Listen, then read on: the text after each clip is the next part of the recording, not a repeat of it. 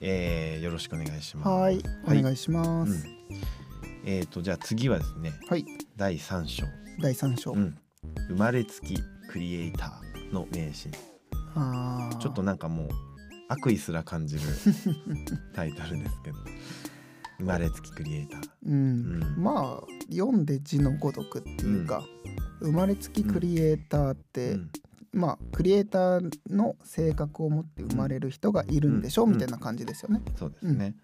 そうそうこれねあのーやっぱちょっとこうアンケート取ったらはい。なんかこれをみんな抱いてるようなね、ああ、うん感じでしたど。けどね。僕自身も思ってましたけどね、うんうん。なんとなく、そうね。うなんとなく自分はクリエイティブとかクリエイターはできないんじゃないかなってでも理由ないんですよね。うんうん。そう思ってる。うん。で理由ないからうん。唯一うん。なんか言えるのはうん。親がそうじゃない、うん。生まれた時からそういう、なんだろうな、才能をはい。見出されていないうんみたいな、うん。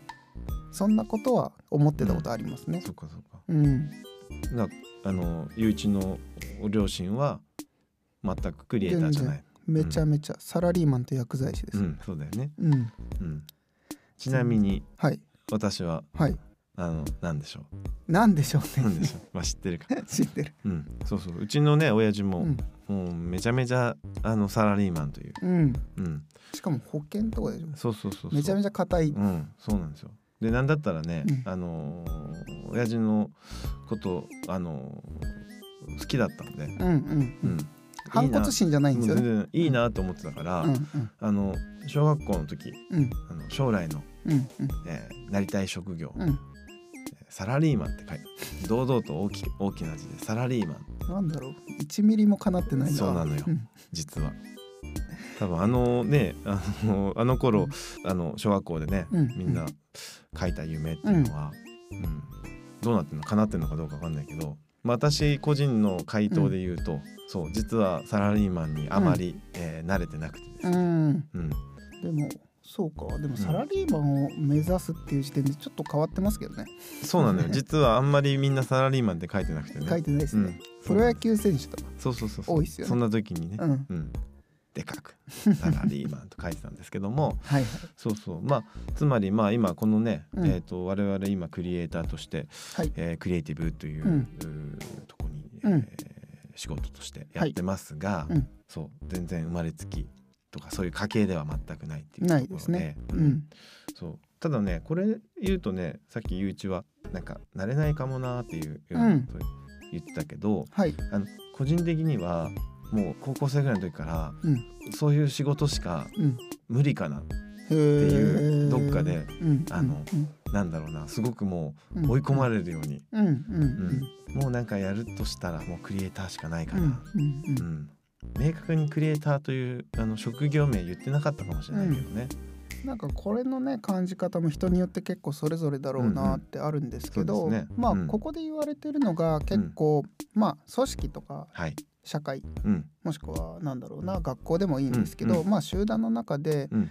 なんとなくクリエイティブを担当する人とそれ以外の人みたいなはい。線引きがされてて、うん、でまあ就職活動とか結構リアルだと思うんですけど。確かにそうだね。もうなんか選ぶもんね選びます選びます、本当に。で広告とかはい。PR とか、うん。そういうマーケティングとかも今うんうん。入るのかな、うん。うんなんかそういうところに入る人は、うん。なんか選ばれた、うん。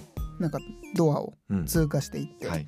なんかきらびやかなうん。職種にはい。就くみたいなうんうんイメージがもしかしたら、うん。就職活動の前の段階の人たちにはあるのかなと。うんうんでまあ会社によっては入ってからもスーツタイプってここでは書いてるんですけど、うん。まあ、営業とか事務とか経理とかをしているうんはい。スーツを着て仕事をするような人たちと、なぜかスーツを着なくていいよはいっていうそれが免除されてるうん。クリエイティブタイプの人たちっていうものが分けられちゃってる。うんで分けられちゃってるのが実はこの就職の入り口とか、まあ、はい学校の中でのその組織への入り口からなんだけれども、うん。でもそれを分けてるのが何かはっきりしないからあ生まれつきあの人はそういう才能あったんだうん。っていう話になりがちっていうところです。確かにこのなんかそうだね。大きくそこの間に壁があるんだね、そうなんですよ。うん、いや今の話聞いてて思ったのは、うん。たまにやっぱいるんですよね会社入った時は営業やってましたと。うんうんうんでうん。営業をなんかわかんないけど例えば10年やってて、はい。そっからそれこそクリエイティブタイプの方に、うん。えー同じ会社内だけどうんうん。部署変わるとか、はい。配属とかでそうね。うん。そうそう。移動配属で。ようやく営業からうんあのクリエイティブに配属。なんか昇格したみたい。ななんかね、うん。だ多分本当はそんなことないはずなんだけどね、うん。うん。なんかそこに大きくこう、うん。うん、隔たりがあるっていう、そうなんですうよね。ん、すごい不思議だそれ。うん。うん、で多分分けている組織の方が多くて、まあ、うんうん。うちみたいな会社だと、あのクリエイティブタイプとかスーツタイプとかはい。分けてるうん、場合じゃなくて、うん。全員が全部やるじゃないですか。そうですね。ううん。ん、なんかそこを線引きしてたら多分うちの会社もうん、回んないうんっていうところもあるし、まあ、全部やればいいじゃんって楽しいじゃん全部っていう話でも、あると思うんですけどうん。まあ多くの企業さんはそれを分けた方が効率がいいっていう考え方だと思うんですよね。なので経理の人は経理だけやっていく。うん。事務の人は事務だけやる。営業の人は営業だけやる。うん。広告の人は広告のことだけ考える。なんか専門性みたいなところもあると思うんですけど。でそれに向いてる人をうん。上の人がうん。配属していく。はい。役割を与えていく。なんだね。ううん。ん、っていうところはあるのかな。そうかそうか。うん、でそれがなんとなくなんか認められたみたいになっちゃうのかもしれないですね。うん、なるほど。うんでここの章で言っている実験結果で、うん。あの双子の話、うん。ちょっとしたと思うんあ、ですけど、ね。はいうん、双子の、えー、と遺伝子ってほぼほぼ一緒、一緒。全く一緒なのかな、ごめんなさい、まあちょっと、いうん。一卵性ソーセージと一かやれば卵性ね。だと、でその子供だと、うん。普通のあの双子じゃない子供を、はい。えー、と家庭環境とかが影響するので調べていくと、うんその子供の性格とかが、はい。えー、と遺伝の影響なのか環境の影響なのか分かんないんですよね。うん、なのでできるだけ環境が一緒で、はい。できるだけ遺伝情報が一緒の人たちを調べたいっていう時に、双子はそういう研究にすごい役に立つんですって、うんうん役に立つって言い方もちょっとあれですけど、うん。で双子一卵性ソーセージの、えー、と双子をずっと調べていって追跡調査していった結果、うん。別に環境とか、えー、とそれから遺伝情報はい。で性格っていうものがうんクリエイティブかどうかを決めるには一切関係ないっていう証明がされちゃったんですようんね。、なるそこは全然関係ないと。ほど。うん、じゃあなんで分けてんの？っうん、うん、て話になるんですよねうん、結局。なるほど。うん、あとあれか、アインシュタインの話もしてたもんね。ああそうですね。うん、だアインシュタインまあ皆さん名前聞いたことあるかなと思うんですけど、まあ、なんかイメージだとね、うんもう脳みそもうこんなでかくて、ね、バケモンみたいなうん。能力を持って、でももっちゃもちゃの頭で,、であんあれもうあの下に脳みそ隠してんのかと思ってたもんね。違うんだ。違うんですよ、うん、アインシュタインの脳をね死後調べたんですって、うん、でそしたら一般人の脳と大きな違いがないと、全く。うん、なんだったらちょっと小さいらしいんですよ。小さいのっていう、うん。大きさじゃなかったわけね。ねまあ密度めっちゃ濃い可能性ありますよ。はいはいはい。うん。うんだから本当に天才って思われてた人でもうん。別に脳にうん、特徴があったわけではない、生まれつき脳が大きいからクリエイティブ向いてますよとか、こういう性格だから向いてますようん。みたいなのがほとんど見つけられないんですって、うん、うん。うん。じゃあ、まあ、あれね、アインシュタインと、えー例えばあなたと、うん。えーそこにうん、隔たりを感じることはないっていうことも言えるし、そうですね。生物学的にはないんじゃないですかね、ううん。ん。遺伝情報とか。うん、だうん、からそういうのがない中で、まあうん現代の組織ではは分けちゃうんですよね、うん、クリエイティブタイプスーツタイプ。はい。なので多分皆さんがクリエイターかどうかとか、うんクリエイティブができるかできないかはい。みたいな判断をするようになったのって、うんうん。多分この組織の線引きだと思うんですよ。うんそこで線引かれて配属されてる、だから誰々さんはクリエイターとかクリエイティブ、うんやっぱあの人すごいよね。はい。でそれに引き換え私はとかうん、僕はまあ言まあってジムなんで、ううんんできないから、うんこっちやっとこうとかね。うん、よまあ、結局営業なんでみたいな風になぜかうん、そっちをうんすごいものみたいに扱っちゃいがちですよね。うん。うんこれでも逆のことも言えるからさ。逆ですか？いやいやだから例えばさ、うん。えーお金のねうん。扱いをねクリエイターの人たち苦手なこと多いじゃないですか。はい。うん僕クリエイターなんで、うん。えーちょっとお金の管理はうん。できませんとも言えないって話でもあるよね。ああ確かにそうですね、んそこの隔たりもクリエイターの人もクリエイターの人でうん。まあいいいいようにその隔たり使ってるパターンもあるから、なるほどなるほど、うん逆もいるよね。営業もできるわけだし、ああそっかそっか、うんそうですね。うん、なんかクリエイターの人はできるよ。物を作るだけで営業しませんとかっていうのはうん。うん。ちょっと確かに。ちょっと聞く話だし、うん。でもそれは言い切れないという。うんうんうん。生まれつきじゃあ経理できない。うん。うん事務できないっていう話ではないよね、うん。そう思うとね。どっちもね、うん。確かに平等にできるっていう感じですよね。うん。もちろん性格上のねうん。特性はあるかもしれないですけど。うん。得不得意はあるけど、うん。うん。タイプで分けちゃダメですね。そうですね。ううんん、なるほどな。そうなんですよね、うん、であのここの話で出てくるうん、セムコっていう企業があるんですけど、はいはい。まあこれ YouTube でもうん、僕大好きなんでめっちゃ喋りましたけど、うん。そこ熱入れてたね。うん。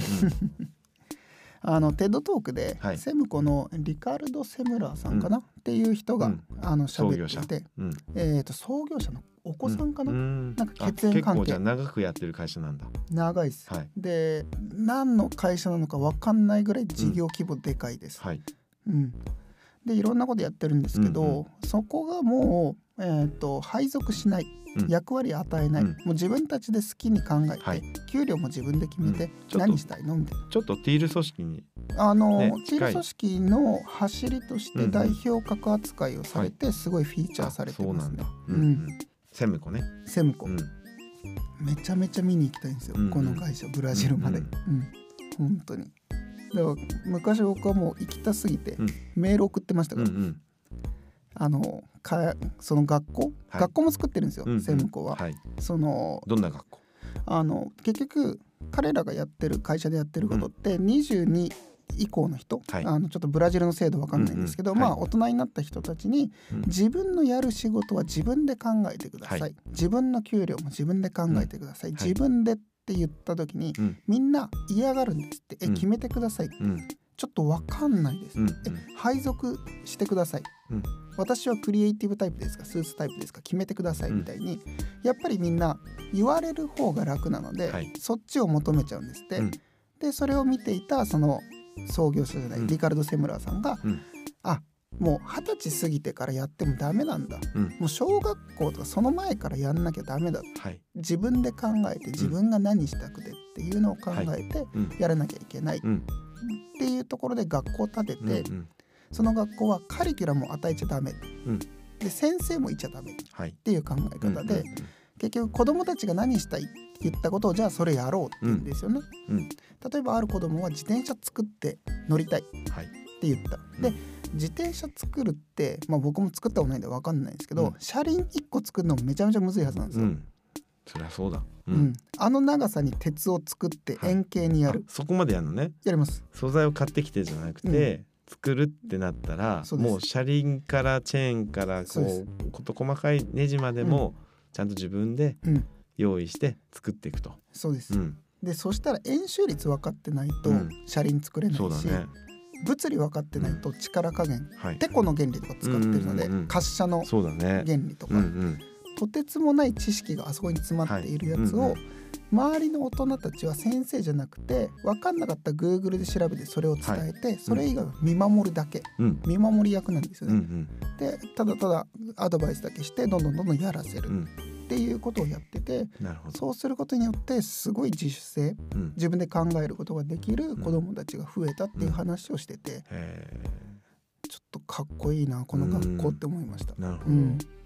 うんなんかよくね、うん。学校にいた頃はさはい、ちょっとテストとか多くてね 日本だとね。そうですね。なんかこの勉強将来何の役に立つんだみたいなさ。そんな言い方もよくしますよね。よくうん。されてるけどうん。その学校では逆だ発想が。うん、やりたいこ、ことれをやるためにうん。何が必要、あ数学が必要だ、うん、えー物理が必要だとかっていうところに落としていくわけね。そうです。うーんだから本当にそれは確かにそうだなと思って、うんうんそれをやっていけばうん。多分自分がスーツタイプとかクリエイティブタイプとか考えなくて、うん。自分がやることに何が必要かな、うんどうやったらできるようになるかなだけを考えると思うんですよね。確かにね、うん、またそれも一人でできないだろうから、そうですね。仲間同士で、うん、助け合って、うん。その中で特性も見えてくるだろうしね、うん。そうですね。でも目標は一つで、うん。じゃあ自転車作ろうであれば、はい。この自転車を作って、うん。えーみんなで、うん。えーやっていこうっていうのがうんうんうん。すごくいい学びになるね。そうですね、うん。その仲間を集めるっていうところもやっぱいいですよね。うん。うん。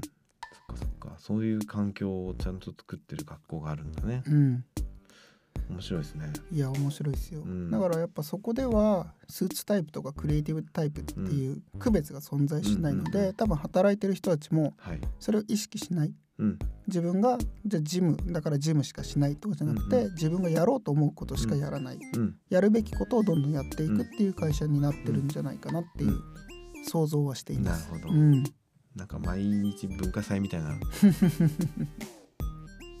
ね。ね本当に。うん。どんな空気なのか一度見てみたいなと。いいですね。うん、うん。いや面白い話だってね。そうですね、うん。まあ言っちゃえばはいすごいシンプルな話で、うん生まれつきクリエイターなんていない、いないよと。うん逆に言えばみんなクリエイターになれるし、クリエイティブになれるよっていうそれだけなんですね。でそれはもう実験でも証明されちゃってるので。もうみんなクリエイターなんだって思って、いいろんなことやってほしいですね。隔たりを感じずにね。うん、はい。やっていこうという。はい、はいそうですね。うん